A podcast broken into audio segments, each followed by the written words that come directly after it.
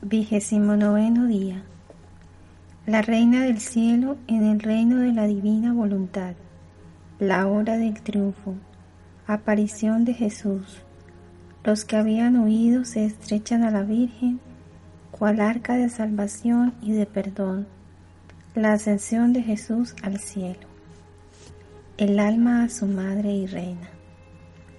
Madre admirable, aquí estoy una vez más sobre tu regazo materno para unirme junto contigo a la fiesta y triunfo de la resurrección de nuestro amado Jesús. Qué bella te ves hoy, toda amabilidad, toda dulzura, toda alegría. Me parece verte como resucitada junto con Jesús. Oh Madre Santa, en medio de tanta alegría y triunfo, no te olvides de tu hija, más aún, deposita en mi alma el germen de la resurrección de Jesús, para que en virtud de ella resucite plenamente en la divina voluntad y viva siempre unida a mi dulce Jesús y a ti. Lección de la Reina del Cielo hija bendita de mi corazón materno. Fue muy grande mi alegría y mi triunfo en la resurrección de mi Hijo. Me sentí renacida y resucitada en Él. Todos mis dolores se transformaron en gozos y en mares de gracia, de luz, de amor y de perdón para las criaturas. Estos mares extendían mi maternidad sobre todos mis hijos que Jesús me dio con el sello de mis dolores. Escucha, querida hija mía, tú debes saber que después de la muerte de mi hijo, me retiré al cenáculo en compañía de mi amado Juan y Magdalena. Pero mi corazón sufría mucho al ver que solo Juan estaba conmigo y llena de dolor me preguntaba, ¿y los demás apóstoles dónde están? Pero en cuanto ellos escucharon que Jesús había muerto, tocados por una gracia especial, sumamente conmovidos y llorando, los que habían huido se fueron acercando a mí uno por uno, haciéndome corona, y con lágrimas y suspiros me pedían perdón por haber abandonado a su maestro y huido tan vilmente. Yo los acogí maternalmente en el arca de refugio y de salvación de mi corazón y les aseguré el perdón de mi Hijo a cada uno. Los animé a no temer y les dije que su suerte estaba en mis manos porque a todos me los había dado por hijos y yo como tales los reconocía. Bendita hija mía, tú sabes bien que yo estuve presente en la resurrección de mi hijo, pero no se lo dije a nadie esperando que Jesús mismo fuera quien les manifestara que había resucitado glorioso y triunfante. La primera que lo vio resucitado fue la afortunada Magdalena y después las piadosas mujeres. Todas venían a decirme que habían visto a Jesús resucitado, que el sepulcro estaba vacío, y mientras yo los escuchaba, con aire triunfal los confirmaba a todos en la fe de la resurrección. Hasta esa noche casi todos los apóstoles lo vieron y todos se sintieron triunfadores por haber sido apóstoles de Jesús.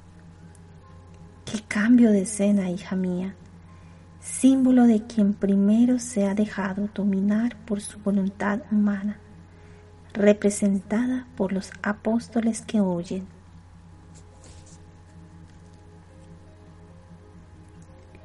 Otros lo abandonan a su maestro fue tanto el temor y el pánico que se escondieron y Pedro llegó hasta negarlo.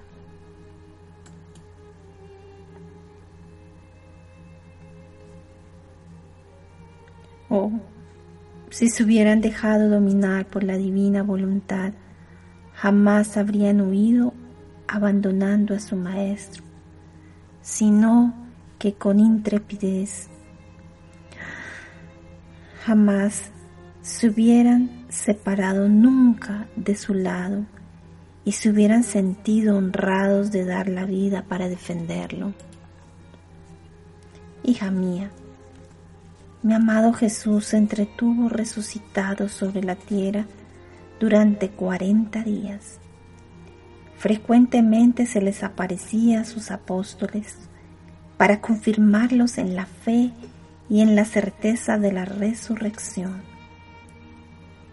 Y cuando no estaba con los apóstoles, se encontraba a mi lado en el cenáculo, rodeado por las almas que habían salido del limbo.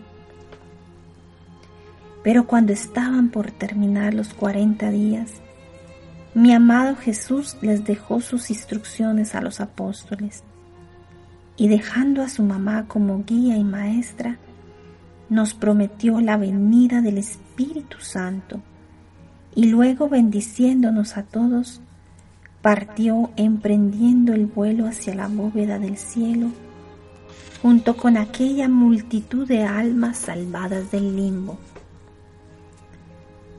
Todos los que estaban presentes, y era un gran número, lo vieron ascender al cielo. Pero cuando llegó arriba en alto, una nube de luz lo sustrajo de su vista. Tu madre lo siguió al cielo y asistió a la gran fiesta de la ascensión, pues la patria celestial no era extraña para mí y además sin mí no hubiera sido completa la fiesta de mi hijo que ascendió al cielo. Y ahora una palabrita para ti queridísima hija mía.